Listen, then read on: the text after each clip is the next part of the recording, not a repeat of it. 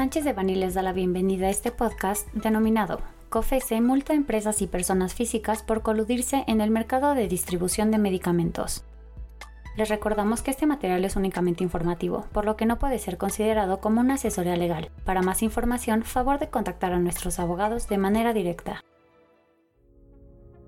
El pasado 16 de agosto de 2021, el Pleno de la Comisión Federal de Competencia Económica, COFESE, informó que sancionó a varias empresas, así como a 21 personas físicas, que participaron en representación de aquellas por la realización de prácticas monopólicas absolutas en el mercado de la distribución de medicamentos. Cabe señalar que dentro de las sociedades sancionadas se incluyeron a sociedades que ya habían sido objeto de otros procedimientos en el mercado farmacéutico.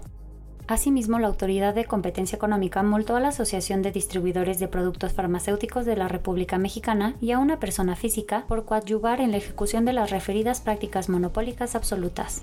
COFES impulsó multas por un total de 903.479.000 pesos, multa considerable impuesta por el organismo constitucional autónomo y además se inhabilitaron a 10 directivos de las empresas sancionadas.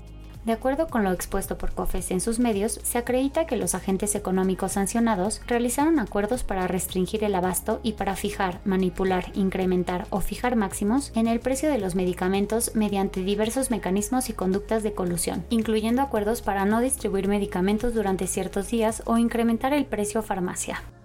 Según se señaló por COFESE, estas conductas tuvieron como consecuencia una restricción de abasto de medicamentos a farmacias y modificaron las condiciones de disponibilidad, acceso y compra de medicamentos en afectación de los consumidores. Por ello, COFESE impulsó las multas máximas posibles en función de la capacidad económica de los agentes sancionados y la ley de competencia económica vigente en el momento en el que se realizaron las conductas. Lo anterior en consideración también a que, según lo señalado por COFESE, dichas conductas generaron un daño a los consumidores por un monto de 2.359 millones de pesos. Finalmente, el Pleno de la Comisión por primera vez inhabilitó a 10 personas físicas que actuaron en representación de los agentes económicos sancionados, lo que les impedirá ejercer cargos directivos en tales empresas en un plazo de 6 meses a 4 años. Esto ya que COFESE consideró que existió dolo e intencionalidad en la conducta de estas personas. Este tipo de sanciones impuestas por COFESE a los agentes económicos son impugnables mediante el juicio de amparo indirecto. Este juicio sería tramitado ante los juzgados de distrito especializados en competencia económica. Al respecto, la comisionada Alejandra Palacios comunicó que COFESE ha realizado siete investigaciones en materia de medicamentos e insumos para la salud desde el año 2017.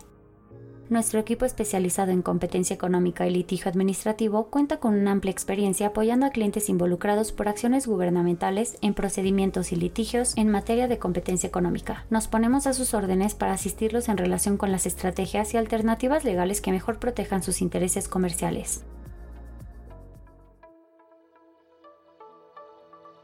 Este contenido fue preparado por José Antonio Postigo Uribe, Mauricio León Alvarado, José Miguel Ortiz Otero y Violudani Altamirano Magaña, miembros del Grupo de Práctica de Competencia Económica. Para cualquier duda o comentario acerca de este material, favor de contactarnos directamente o visite nuestra página www.sanchezdevani.com.